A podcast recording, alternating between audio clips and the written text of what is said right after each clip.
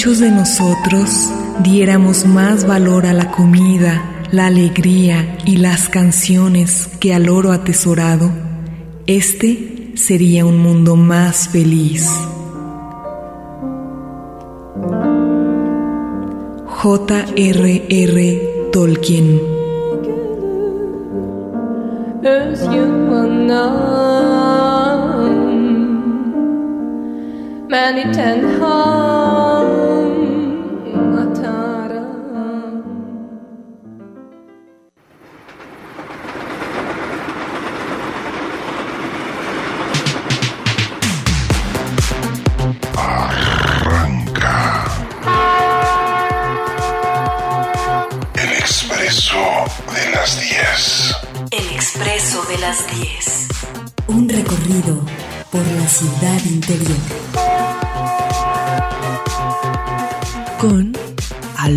Torres.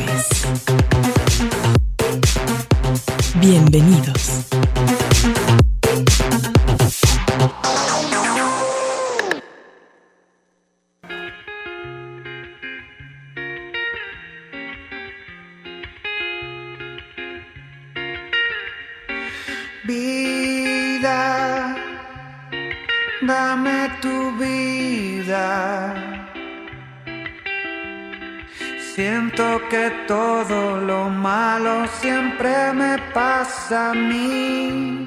Oh, voy a permitir que todo lo bueno vuelva en mí.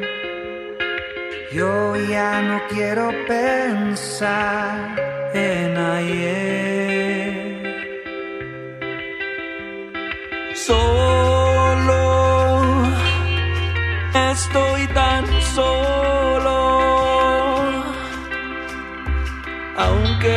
Musa se ríe de la soledad, oh, voy a despertar, voy a abrir mis ojos y ver el final. Yo ya no quiero pensar en ayer.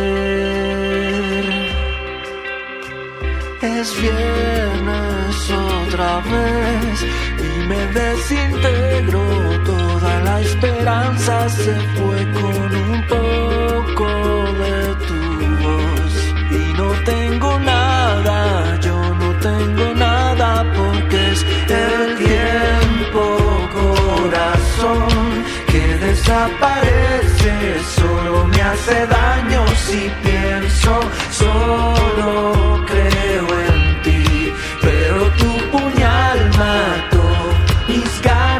Yeah.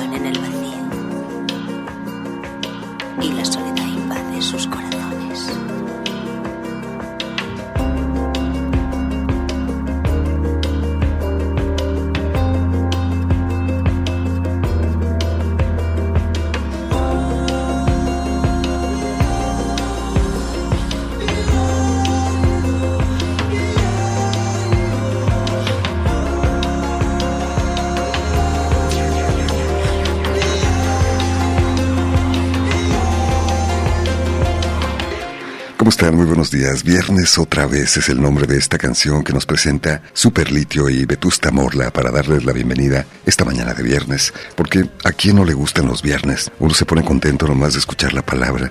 Es viernes y el cuerpo lo sabe, como dice el dicho. Un día para disfrutar, para conectarse con otras facetas de nuestra vida como la familia, convivir con los amigos, visitar a alguien, leer un buen libro, caminar por el parque sin prisa. Y hay una frase que me encontré en Festín de Sabores, el sitio en internet de Laura Landeros y con la cual iniciamos el programa. Esta frase que escucharon de J.R. Tolkien, si muchos de nosotros diéramos más valor a la comida, la alegría y las canciones que al dinero, este sería un mundo más feliz, dice esta frase. Y es verdad, comer es uno de los grandes placeres de la vida. Disfrutar de los sabores, los aromas que invaden nuestros sentidos, son sin duda, aunque sea por un instante, momentos de felicidad. Momentos que son importantes y que es necesario construir también, para lo cual no hay mejor pretexto que una buena comida para celebrar que es viernes. Acompáñanos.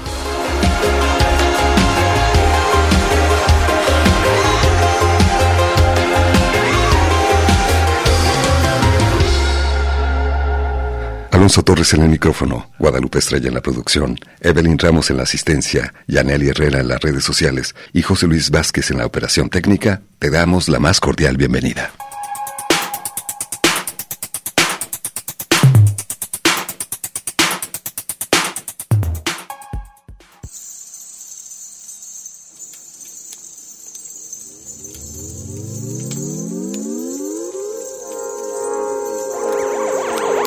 Las fiestas navideñas tienen la especial peculiaridad de traer consigo una variedad de platillos, bebidas y postres que no acostumbramos normalmente el resto del año.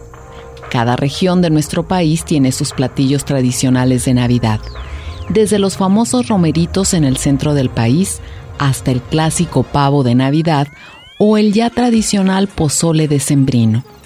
En cuanto a las bebidas y correspondiendo al frío de finales de año, el atole difícilmente se hace ausente, así como el ponche de granada y otras bebidas calientes.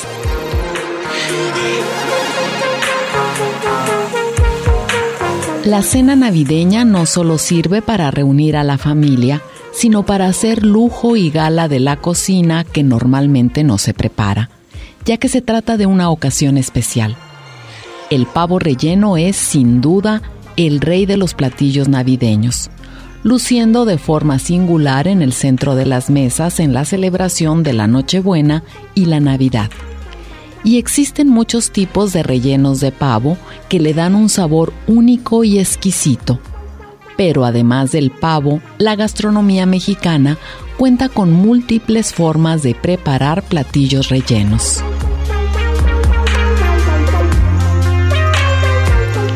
Hoy en el Expreso de las 10 recibimos con mucho gusto y cariño a Laura Landeros, nuestra asesora en gastronomía, quien nos trae sus secretos culinarios para que prepares y sorprendas a tu familia en estas fiestas decembrinas.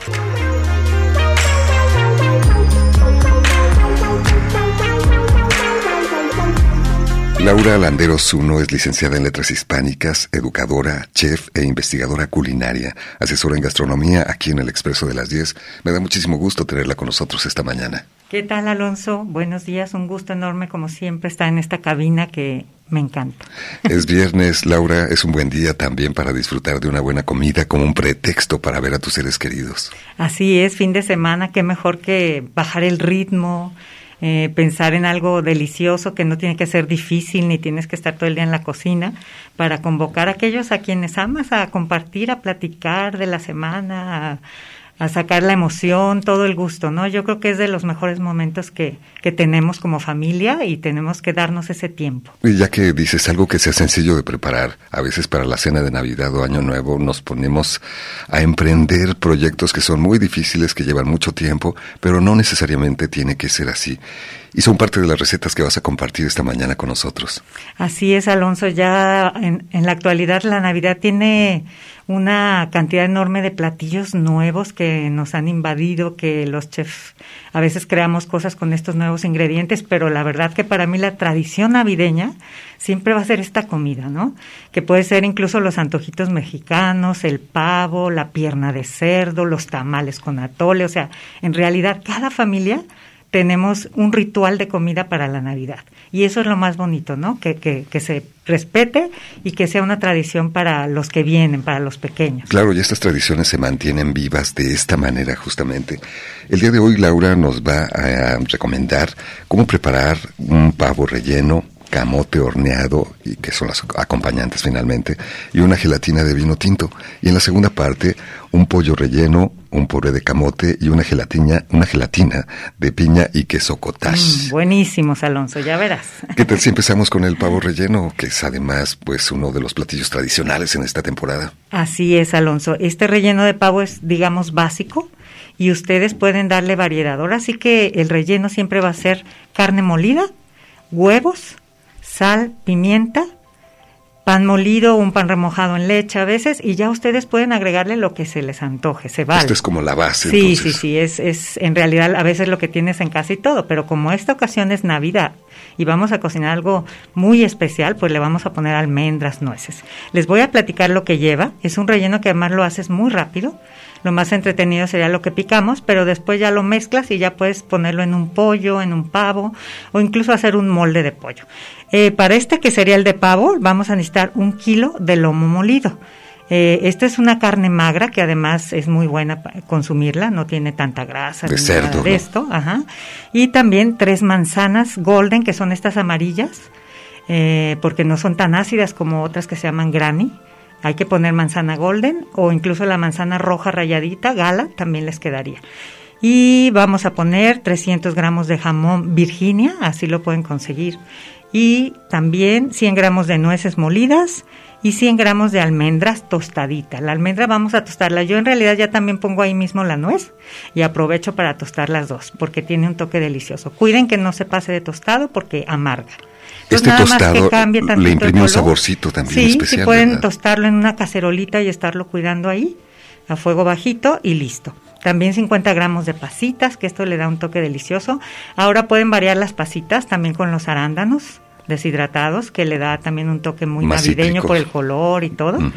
Y también una cucharada, que esto es opcional, yo siempre no entro en conflicto con el consomé porque a mí me gusta utilizarlo, pero hay personas que no prefieren no. Entonces vamos a poner una cucharada de consomé o de sal, lo que ustedes prefieran.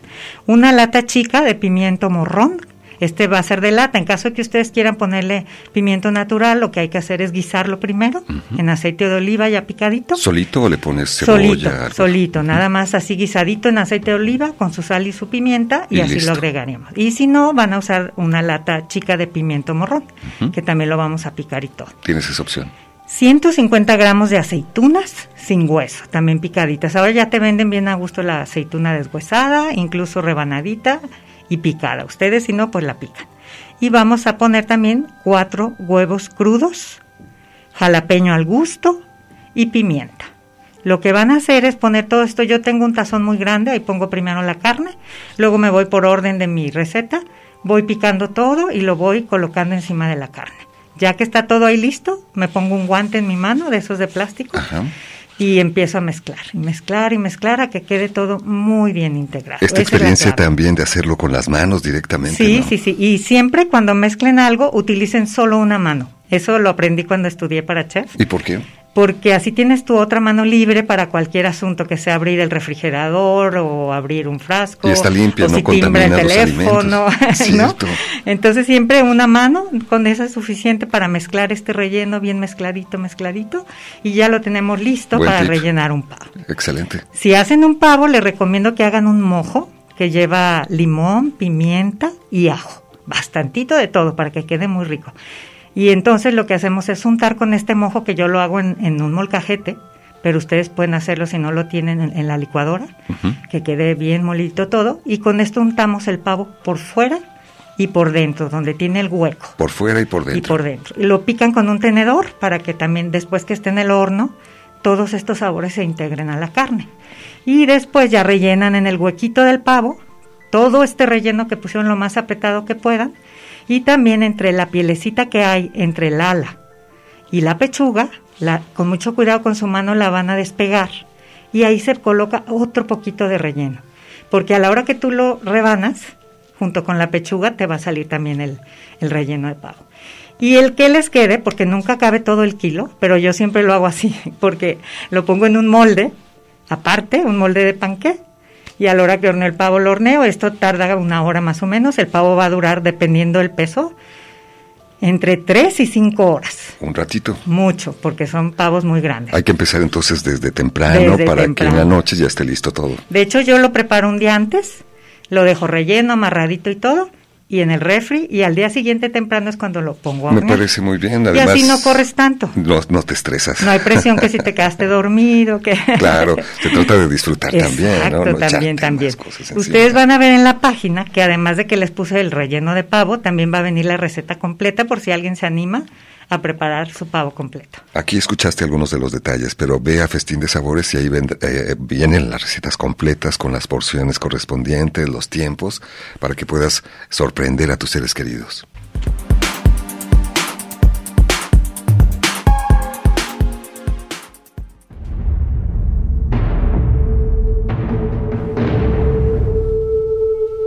Y sus ojos se encontraron con los de Pedro. En ese momento, comprendió perfectamente lo que debe sentir la masa de un buñuelo al entrar en contacto con el aceite hirviendo. Laura Esquivel.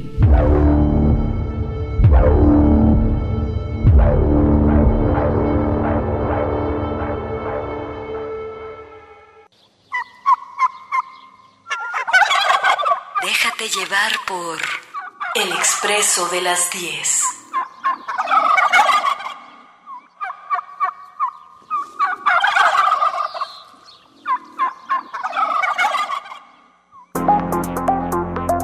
Déjate llevar por El expreso de las 10. El Expreso de las 10. Un recorrido por la ciudad interior. De cosas que valdrán la pena.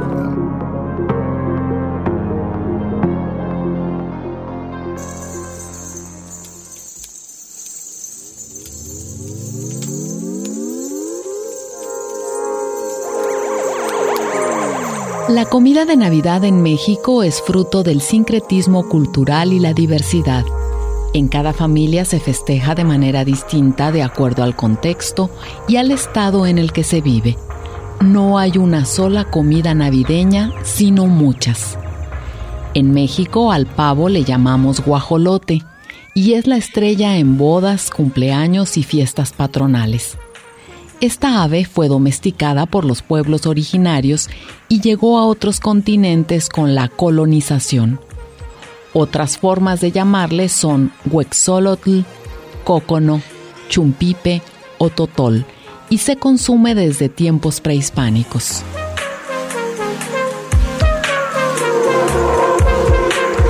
El ponche es una bebida tradicional y en las festividades de diciembre y Año Nuevo se prepara con frutas de la temporada como guayaba, tejocote, ciruela y piña cocidas y mezcladas con caña de azúcar, piloncillo y canela.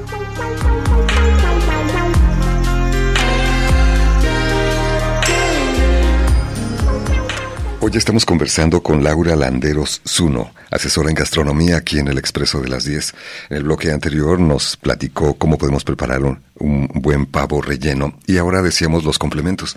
Es importante también que si acudimos a la cena de Navidad, a la casa de la abuela, por ejemplo, ayudemos también a poner un poco de orden al final y no dejar todo esto para el día siguiente a una sola persona, ¿no, Laura? Claro, Alonso, es bien importante eso. Hay que organizar con tiempo desde el, el día que se va a festejar. A veces no todos pueden el día 24, otros el 25, incluso la prenavidad que le llamamos. Eso no importa, lo importante es la reunión familiar. También el recalentado, Claro, ¿no? eso es buenísimo. Lo, eh, pero hay que organizarse en el sentido de qué le va a tocar a cada quien y que todos colaboren. A veces bueno, no sé, en mi generación éramos de que las supermujeres que hacíamos todo y no, eso es, más agradable darle a cada quien una labor desde quién va a poner la mesa, quién va a ser el, por ejemplo, en mi casa me toca a mí el pavo y los camotes. Y ya entre los hijos reparto la ensalada, la sopa, el postre. Trabajo colaborativo. Colaborativo. Y también a la hora de recoger, ya que pasó todo el es festejo entre peor. todos, sí, doblar sillas o lavar la loza. Lavar las ollas. Todo, todo siempre debe ser en colaboración, porque eso es, aparte de que es organizarte con ellos y que así no sea pesado, que no digas, ay, ya viene Navidad, sino que te dé gusto hacerlo, Claro. es darle a cada quien un, un encargo, ¿no? Y que ese alguien se va a sentir también contento después de colaborar. Y los niños observan esto Sí, también como estamos enseñando a nuestros hijos, claro. Sin decir una sola palabra. No, nada de, de gritos o de a fuerza. Pueden hacer una rifa incluso. De repente eso es una buena idea, rifar quién va a hacer la ensalada, la sopa, el postre. Es que yo no sé, no, pero hay cosas muy sencillas. Incluso no sabes, pues compra algo rico, ¿no? No se trata de que a fuerza todo lo hagan a la manera de alguien. No, cada quien lo que puede, como puede y lo consigue donde quiere, ¿no? Esa es la clave de una Navidad agradable, que todo sea por gusto y que no sea obligado. Y así que te toca a ti el, el horneado de los camotes, los camotes que son deliciosos además, dulcecitos, Sí, de veras, ¿no? de veras, Alonso. Una Navidad en mi casa no puede haber un pavo sin camotes. Ese placer de tomar un trocito de camote al horno con un poco de relleno y un trocito de pavo Esa al mismo tiempo, no, de verdad es un placer delicioso. Pues ¿por qué no nos platicas cómo preparar ¿Cómo estos no? deliciosos Además camotes? son sencillísimos de preparar. De Es hecho, recuerdo desde casa de mis papás que mi papá siempre nos decía, a mí me dejan camotes para tomármelos después con la leche. Ah, ponerlos dentro del vaso. así es. Eso es riquísimo. Entonces son Casi muy una buenos. vivencia infantil. Sí, así es. Y ahorita tenemos también con este montón de ingredientes que nos llegan de todos lados, camotes de diferentes colores. Hay morados, Hay morado que viene a ser blanco por dentro, hay unos, los naranja para mí son deliciosos Sí. y otros menos rositas. Y entonces el, el que a ustedes les guste, ¿no? pero a mí en especial me encantan los amarillos o esos que, que dices como naranjas. Esos naranjitas. Y ahorita abundan porque como es un platillo muy navideño, ¿Es caro el camote o no Fíjate tanto? que sí, ¿eh? Sí es caro. Yo creo que ahorita está como a 60 el kilo. Bueno, ahorita todo está caro. Todo está caro, pero el, el, eh, para un pavo que vas a servir en un plato con tres rebanadas, Con eso tienes. cuatro, entonces es muy rendidor. ¿Qué también. es lo que vamos a preparar en rebanadas, verdad? Exacto, en rebanadas. Entonces lo que van a hacer es comprar más o menos cuatro camotes. A mí me gusta escoger unos que no estén tan gordos, porque hay unos demasiado gordos, más bien larguitos, para Sí. que así las rebanadas queden más estéticas, ¿no? Entonces los van a pelar muy bien, muy peladitos todos, lo, lo van a cortar en rebanadas no muy delgadas, digamos medio centímetro más o menos cada una. Y ya que los tienen todos listos, tenemos también una taza de azúcar moscabado, una barrita de mantequilla, que son más o menos 90 gramos, y canela en polvo, que eso le da un La toque canela, delicioso no, también. Sí. Vamos a engrasar un refractario con mantequilla, colocamos la primer capa, es, la, es decir, la mitad de los camotes que rebanaron, y la mitad de la taza de azúcar la espolvorean encima. Le ponen trocitos de mantequilla, la mitad de la barrita y luego canelita. Sí. Luego el otro resto de camotes, la, el resto del azúcar espolvoreada muy bien encima de ellos, los trocitos de mantequilla y otra vez canela. Ya que está listo esto, lo vamos a cubrir con papel aluminio, muy bien cubierto, en horno precalentado, que yo, por ejemplo, estos, toma estos camotes los horneo también temprano. Y a la hora de la cena ya nada más los caliento, porque si te pones a hacer todo a la hora de la comida o cena, pues es un conflicto Hay que terrible. irle adelantando. Sí. Yo a veces los hago muy temprano y ya a la hora de servir es cuando los pongo a calentar un ratito. Entonces, ya que está así, lo vas a poner en horno precalentado y, y cuentas más o menos entre 50 minutos y una hora. A que pongas un palillito como las papas y digas, ya está, suavecito, entró suavecito el palillo. ¿Qué es lo que tienes que ver con el palillo? Que ya Eh, no que ya está cocido, venga nada, digamos. que no está duro, que Sí. está bien cocidito. Entra el palillo Entra el palillo suavecito y listo. Y de repente lo retiro del horno y lo pongo encima de la estufa para darle una bañadita con el almíbar. Ah. Entre cocimiento, digamos. Una o dos veces lo pueden hacer y luego los vuelven a colocar con mucho cuidado porque echa un vapor muy caliente a la hora que destapamos. Entonces siempre hay que destapar el aluminio hacia el lado contrario de donde estamos nosotros. Que no te llegue a la cara directamente Que si tú el vapor. destapas hacia tu cara, te puede quemar. Entonces recuerden eso. eso. siempre la cocina es de mucho Sí, cuidado sí, también. sí, es un- una situación de riesgo a y veces. listo, los vuelven a tapar ya que bañaron con el jarabe y van de nuevo al horno. Y van a ver qué delicia que les sirve para el pavo, para el pollo. Incluso eh, eh, yo estos a veces no le hace que no sea Navidad, los veo que están muy lindos. Sí, cierto. Y para acompañar un filete de res a la plancha, también buenísimo. No tienes que esperarte hasta el próximo año No, para no, a disfrutar de estos sabores. Todo el año hay ahora, ya ves que incluso se usan como las papas francesas, también el camote en tirita. Y Le es llaman papa dulce en algunos Sí, lugares también. Así, la papa dulce es el camote. Pues, ¿qué les parece esta receta de camote horneado? Horneado, Que aquí nos comparte Laura Landeros.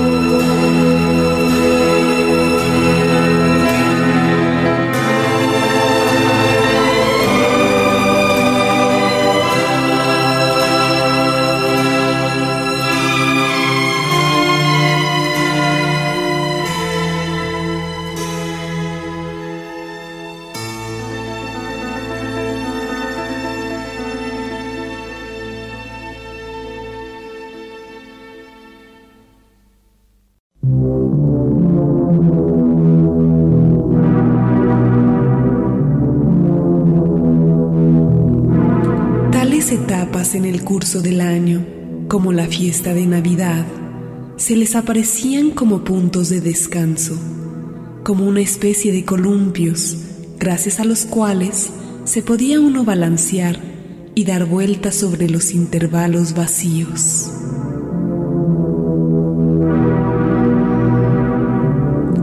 Thomas Mann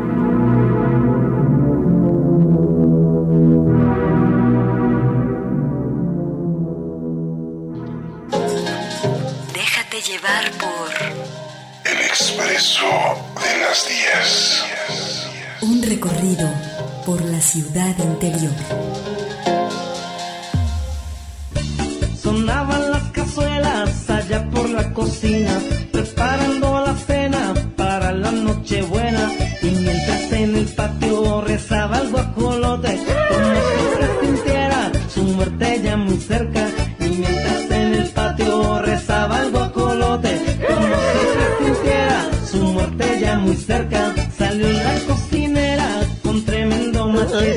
Hablándole bonito y acercándose a él. El pobre animalito, no más de ver el filo, salió despavorido, echándose a correr. El pobre animalito, no más de ver el filo, salió despavorido, echándose a correr. Y gordo, gordo, gordo, gritaba el guajolote. Gordo, gordo, gordo, gritaba sin cesar.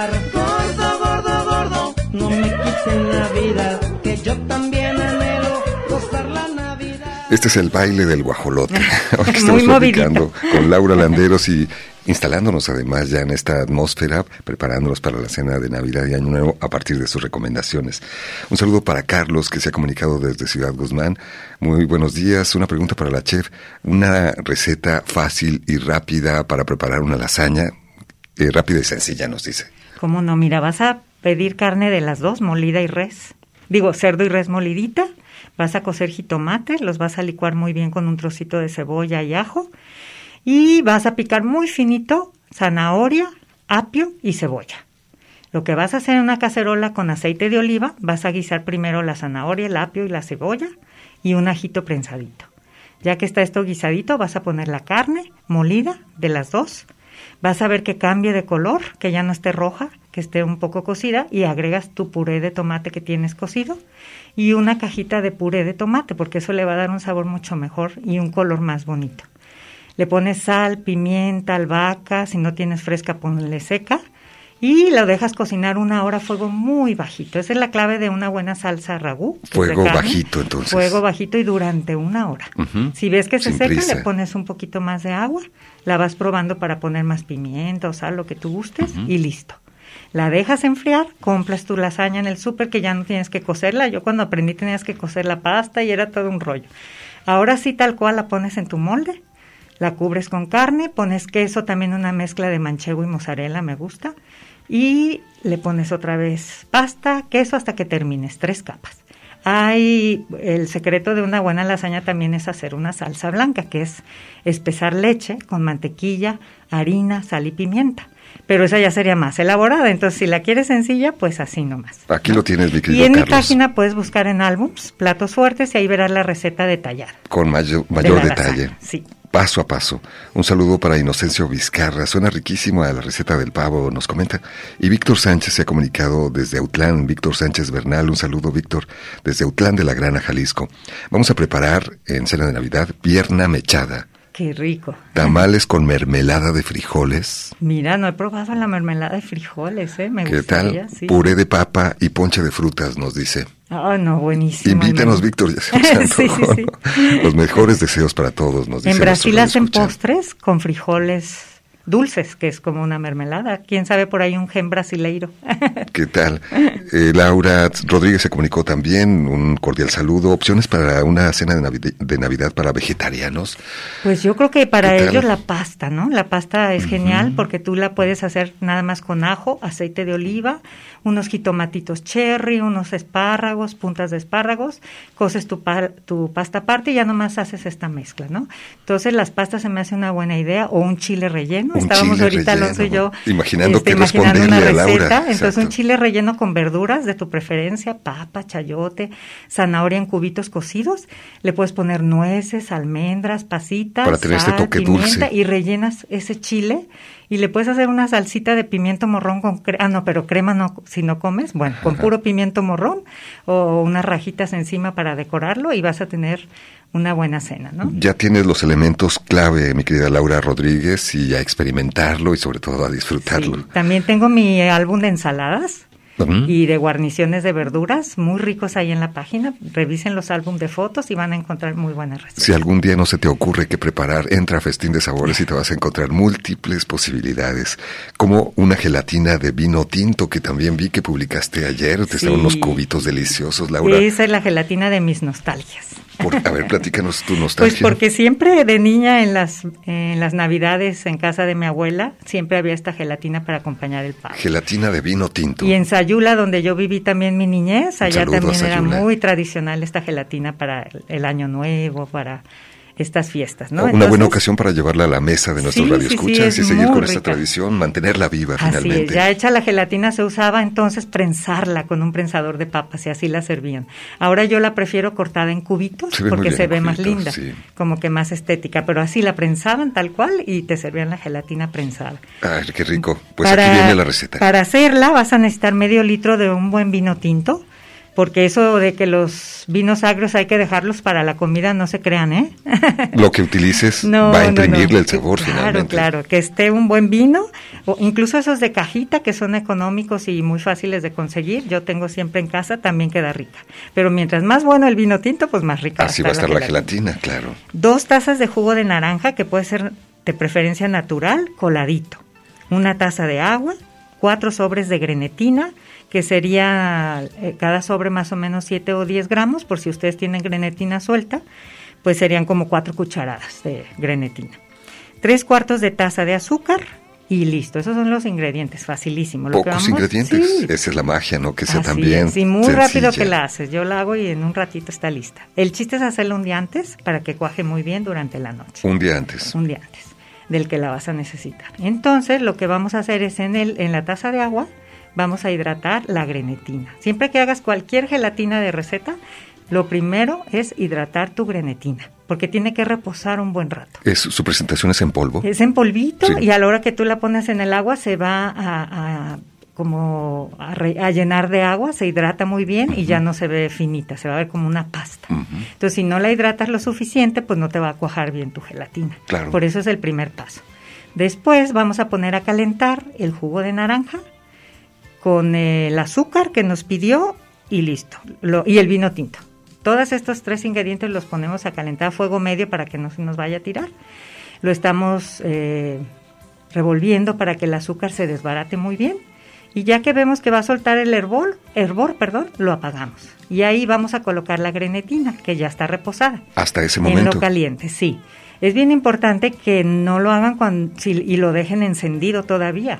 Porque si ustedes dejan encendido aquello que va a estar hirviendo y colocan la grenetina, tampoco se les va a cuajar. Entonces hay que apagar primero el fuego cuando aquello ya está caliente, el líquido, Y y, ahí agregamos. nuestra grenetina reposada. Excelente punto. Lo mezclamos muy bien con una espátula hasta que vean que se integró todo y lo van a poner en un molde refractario a cuajar en el refrigerador. ¿Lo metes inmediatamente? Inmediatamente, como yo a veces eh, sí lo dejo un ratito que se le quite lo muy caliente, pero Sí. no pasaría nada si tienes prisa que lo hagas Ajá. también. Si no, lo dejas reposar Si no, un déjalo un ratito que se le quite lo muy caliente y ya lo metes al refri. Muy bien. Y al día siguiente que lo vas a servir, puedes con una espátula de plástico delgada despegar la gelatina, lo puedes hacer incluso con agua caliente si quieres, también para que afloje el molde y lo puedas mover. Yo a veces lo hago en moldes como de plástico cuadraditos, la pongo en tres o cuatro cuando sé que la voy a partir, por ejemplo, y así meto en agua caliente ese Ah, moldecito ya para tiene la figura. ¿no? Sí. No tienes ni que partir. Y ya nomás lo partes más chiquito en como Ujú. tú quieras y ya está listo. Y es eso, tener la partida, ya la pones en un plato blanco para que resalte el color de la gelatina y lo puedes poner a la hora del buffet, porque a mí me encanta poner un buffet el día de Navidad. Y cada quien y que cada va quien tome de lo que le gusta más, menos y ya, se haga su plato, ¿no? Entonces pones todo junto y se ve aparte muy bonito. Bueno, pues ya hemos comentado la receta del pavo relleno, hablamos de los camotes horneados y ahora esta deliciosa gelatina de vino tinto. Déjate llevar por De las 10.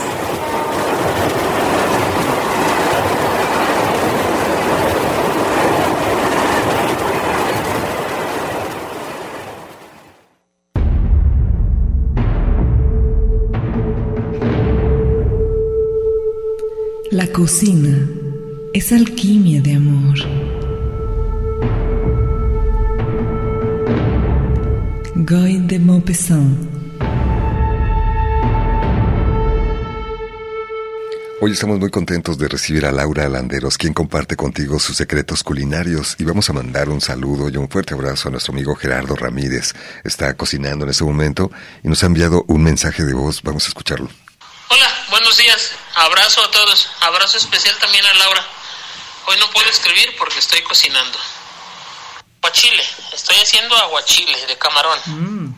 Qué riquísimo. Saludos, Gerardo. Qué Invítanos rico. cuando lo prepares, compadre. Qué bueno que estás cocinando, me encanta. Muy buena hora, buen día para Sí, empezar, sí, mi viernes. querida Laura. Un saludo, mi querido Gerardo. Inocencio nos pedía una receta de ponche para el frío, dice ciertamente. Claro ya se que sí. siente el frío. También Claudia Guadalupe Torres Villarreal. ¿Qué les recomiendas para preparar un buen ponche, mi querida Laura? Mira, les voy a platicar más o menos y recuerden que en la página también está detallado, e incluso en la publicación que hoy eh, subí, van a ver las recetas al inicio y ahí está el ponche. Lo que vamos a hacer primero es el jarabe de flor de Jamaica. En agua hirviendo lo ponemos a que hierva un ratito, después la colamos y ya tenemos nuestro jarabe listo. Después en una cacerola honda vamos a agregar dos tazas de azúcar porque vamos a hacer un caramelo. Esto le da un toque al ponche buenísimo. Este lo aprendí a hacer con mi suegra, la señora Luz María, y, y le queda riquísimo. Le mandamos un saludo. Sí, vamos a poner dos tazas de azúcar y lo calentamos hasta que se hizo el caramelo perfectamente. Después agregamos dos litros de agua y el jarabe de Jamaica. Aquí ustedes van a ver si les gusta así de acidito, van a agregar más agua o menos jarabe hasta que ustedes le den el toque incluso con lo dulce de ese azúcar que ya hicimos caramelo. ¿no? Se vale poner un poco más de Jamaica, un poco más de agua o más azúcar. Hay que irlo probando. Ah, Ahora sí que exacto, gusta, es el toque personal de cada quien. Después lo que vamos a hacer es añadir dos rajas grandes de canela y dos o tres tamarindos ya peladitos y sin semilla. Esto también le da otro toque muy especial a su ponche. Van a ver qué rico. Ahí lo vamos a dejar hervir un rato y ya después agregamos la fruta al gusto, que va a ser ahora sí lo que ustedes también quieren. Lo dejamos hervir otros 30 minutos y listo. La fruta que tradicionalmente en el sur de Jalisco, por allá por Sayula, le ponen es manzana, guayaba sin semilla, picadita en cubos, naranja y mandarina en gajitos, eh, tiras de caña, también se cortan delgaditas las tiras de no. caña, ciruela pasa, pasitas, la nuez picada es opcional y te- tejocotes pelados. Ya ven esta frutita que pues cada vez vemos menos, pero que en el ponche como que es muy tradicional. Y ya lo dejamos como les dije, también hirviendo un rato y a la hora de servir lo que van a hacer es agregar o vino tinto o ron. Y lo dejamos sin el vino y sin el ron para los niños, para que ellos también puedan servir, pero ya en la copa o en la taza de cada quien que se va a servir o en el tarro, porque pues cada quien tiene su costumbre, que además lo van a escarchar con limón y azúcar, van a poner un jugo de limón en un platito, voltean su taza y después la ponen en el azúcar para que quede ahí pegadita y ya sirven su ponche. Son pequeños detalles, ¿no? Sí, que, le, sí, sí. que le dan un sabor muy especial. y que le aportan también vista y sabor a la hora que pruebas tu ponche. Claro. Y el vino tinto va a ser al gusto y el ron también. Y ya van a tener una bebida para acompañar cualquiera de sus platillos navideños. Eh, nos instalan en esta ocasión, en este modo de celebración finalmente. Es, comida es. para celebrar, comida Es de otro- fiesta. Otra bebida tradicional que no puede faltar. Mira, se comunicó Gustavo Cuellar, también le mandamos un saludo. Me gustaría preguntarle a Laura acerca de la salsa que se utiliza en el bistec a la pimienta, porque es lo que vamos a preparar en esta cena navideña, nos dice Gustavo. Uy, qué rico, ¿eh? Gustavo también le va muy bien el puré de camote y, los camotes que ahorita platicamos. Bistec a la pimienta es lo que van a preparar Es ellos. delicioso. Yo eh, lo hago, ya sea filete de res en medallón o vistecito muy tiernito, que pídelo no tan delgado, que te lo den más gruesito. Lo que vas a hacer es poner un sartén muy caliente con un trocito de mantequilla, eh, un chorrito de aceite. Esto ayuda a que la mantequilla no se queme. Un fuego medio para que no se te desjugue la carne. Y vas a sellar, así le decimos la carne, ya sea el medallón de filete o los bisteces, primero un lado que ya tienen sal, pimienta y un poquito de ajo prensado, y los primero por un lado, luego por el otro. Lo retiras en un plato y en ese eh, cazuelita, en la misma que te quedó todo esto doradito de la carne, que Ese es lo más delicioso. queda ahí, claro. Ahí vas a poner un poco de vino tin blanco, perdón, vino blanco. eh, no sé cuánto vayas a hacer, pero eso es lo que más o menos por decirte, para dos medallones o tres vas a poner media taza de vino. Si haces más, nomás dobla la cantidad. Entonces colocas el vino blanco, dejas que se evapore un poco para que quite la acidez. Mm, eh, mezclas con todo eso que quedó en la cacerola, que es lo que le va a dar el sabor delicioso, y ya tienes aparte una flanerita con un poquito de agua donde disolviste una cucharadita de maicena. porque esto va a espesar esa salsita y va a hacer que quede cremosa como tú has visto que se sirve el filete. Ahí está el secreto. Ahí está el secreto. Entonces, ya que está esto evaporado, Vas a agregar esto y si necesita puedes agregar un poquito más de agua y sazonar con pimienta recién molida. Si tienes un pimentero para moler te va a quedar mucho mejor y dejarle precisamente el toque personal, ¿no? Muchísima pimienta a mí me encanta, yo lo dejo hasta picoso, pero eso tú lo decides, ¿no? Y ya que espesó un poquito que te va a tardar 5 o 10 minutitos a fuego bajito, regresas tu carne a eso y ya la puedes servir con puré de papa, de camote, una buena ensalada y listo. Pues, ¿qué te parece, mi querido amigo Gustavo Cuellar? Aquí tienes esta recomendación de Laura Landeros. Estamos terminando el programa, Laura. Rosy también nos pide que le recomiendes cómo preparar una ensalada y una bebida para acompañar la hazaña. Tal vez la bebida, decíamos, puede ser el ponche que nos acabas de, de mostrar y una ensalada para acompañar la lasaña. ¿Qué se te ocurre? ¿Qué le podrías recomendar a Rosy Vargas, que se acaba de comunicar con nosotros? Mira, yo creo que para una lasaña tiene que ser una ensalada verde, porque ya estamos con mucha pasta y lo que necesitamos es equilibrar ese platillo con una ensalada verde. Pon mezcla de lechugas, ahora hay tantas lechugas tan lindas o incluso te venden una bolsa ya con una mezcla de lechuga que ya está lavada, ya está desinfectada. De varios tipos de lechugas. Y la pones en un platón lindo y ponle encima unas rebanadas de manzana fresca, ponle unos jitomatitos cherry partidos a la mitad, ponle uvas verdes sin semilla partidas a la mitad, también espolvoreadas por ahí encima, y unos cubitos de aguacate, que esté el aguacate en cuanto madura, para que así puedas cortar esos cuadritos y se vean muy bonitos. Puedes agregar semilla, que puede ser eh, nuez, almendra, ajonjolí tostado. Ajonjolí es o riquísimo. semilla de girasol tostada, la que tú se te antoje, ponle encima una buena cantidad de esto. Y si te gusta agregar queso, puedes agregar un quesito de cabra y desbaraterito encima. Y hacer un aderezo muy rico que lleva día nada más aceite de oliva, la mitad de vinagrito, miel de abeja, eh, limón amarillo, un chorrito y un ajito prensado y sal y pimienta. Ponlo todo esto en un frasco, bátelo muy bien hasta que se integre y con eso dejas que cada quien ponga su gusto encima de la ensalada. Cuando hablas de una ensalada parece algo muy simple, sin embargo tiene sus detalles, como Sí, todo sí, esto que integra sabores dulces, sabores salados, en fin. Es una delicia mezclarlos, les va a gustar mucho. Y ve el álbum de ensaladas que tengo en la página y verás que hay una variedad bastante buena. Eh, se ha comunicado la doctora Lea Valderrama, Leonor Valderrama, le mandamos un fuerte abrazo y nos dice, les cuento que cuando era pequeña en casa de mis tías abuelas, que eran las encargadas de preparar las grandes cenas, el coco no vivo lo suavizaban vivo, durante tres días seguidos le daban medio vaso de mezcal, no le daban de comer sólido, solo le ponían agua para beber, luego lo sacrificaban, efiseraban y lo preparaban con una mezcla de vino blanco con jugo de piña fresco y salvia morada.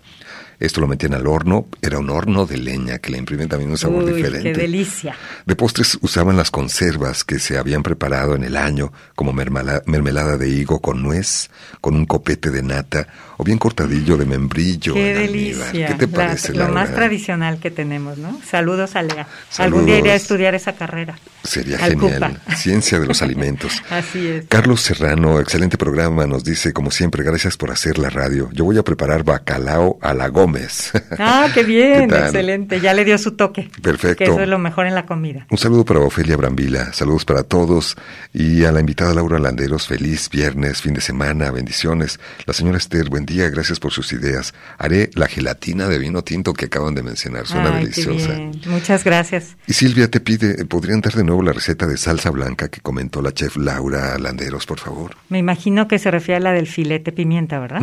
Ya que ya después de que guisaste tu carne, cada medallón o bistec de un lado y del otro lo retiras y en eso que quedó ahí vas a poner vino blanco, depende de la cantidad de carne que hagas, y vas a dejar que evapore un poco. Después mezclas muy bien hasta que todos los sabores que están pegados en la cacerolita se integren y vas a agregar eh, maicena disuelta en agua Una para que cucharadita, espese, una decías. cucharadita chiquita. Yo siempre prefiero no ponerla toda para no se me pase de espeso o si se me pasa un poquito agrego más líquido. Y algo que olvidé decir, que bueno que me la vuelven a pedir, ya que está sazonada, se le pone una cucharada de crema, crema buena, de buena calidad. Y eso también es lo que le da esa cremosidad al filete pimienta. Es muy importante, ¿eh? Me gusta que- mucho eso sí. de recuperar todo lo que quedó en el fondo No, de la olla, que sabor. tiene un sabor increíble. A veces alguien que no sabe cocinar, eso se le hace que, que no sirve y puede desechar esa cacerolita y ponerse a hacer lo siguiente en lo otro y ahí es donde está todo el sabor, ¿no? Eso hay que eh, aprovecharlo. Se comunicó también Esther Márquez, dice, me encantan las recetas de Laura Landeros, no son tan complicadas y quedan muy ricas, felicidades. Te desea una feliz Navidad, Laura. Muchas gracias. Muchísimas gracias por venir al programa, Laura, Laura Landeros uno, eh, quien es nuestra asesora en gastronomía del Expreso de las 10, nuestros mejores deseos, Laura. Las personas que eh, quieren escuchar de nuevo, con mayor detalle, les invitamos a, escuchar el podcast del Expreso de las 10, pero visiten Festín de Sabores, donde vienen todas estas recetas en Facebook justamente. Revisen los álbums y ahí van a encontrar otras opciones buenísimas también. Y pues yo encantada de motivarles a que reúnan a la familia, que cocinen con mucha alegría, con mucho gusto y que venga un año lleno de eso, de mucha reunión familiar, de mucho cariño y para reforzar estos tiempos difíciles que vivimos. Muchísimas gracias, gracias a todos ustedes por habernos acompañado. Quédense aquí en Radio Universidad de Guadalajara. El próximo lunes estaremos de nuevo con ustedes con un programa muy especial, no se lo pierdan.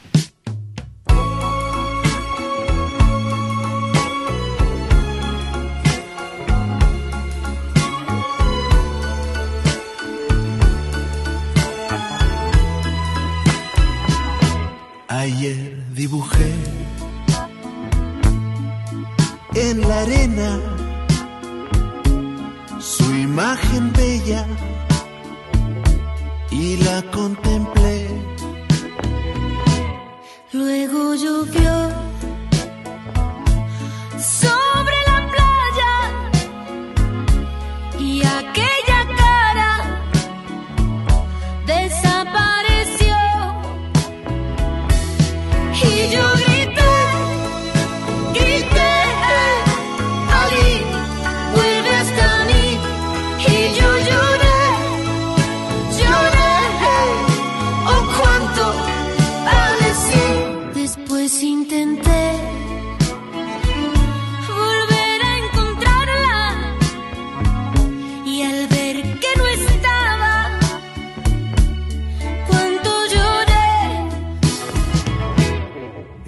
Se fue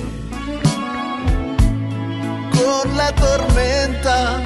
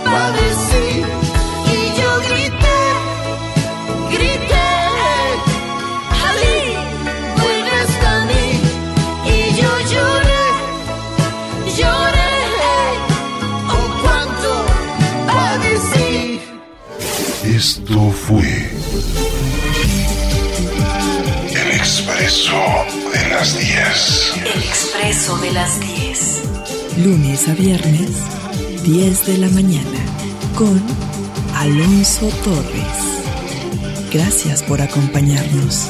El expreso de las 10.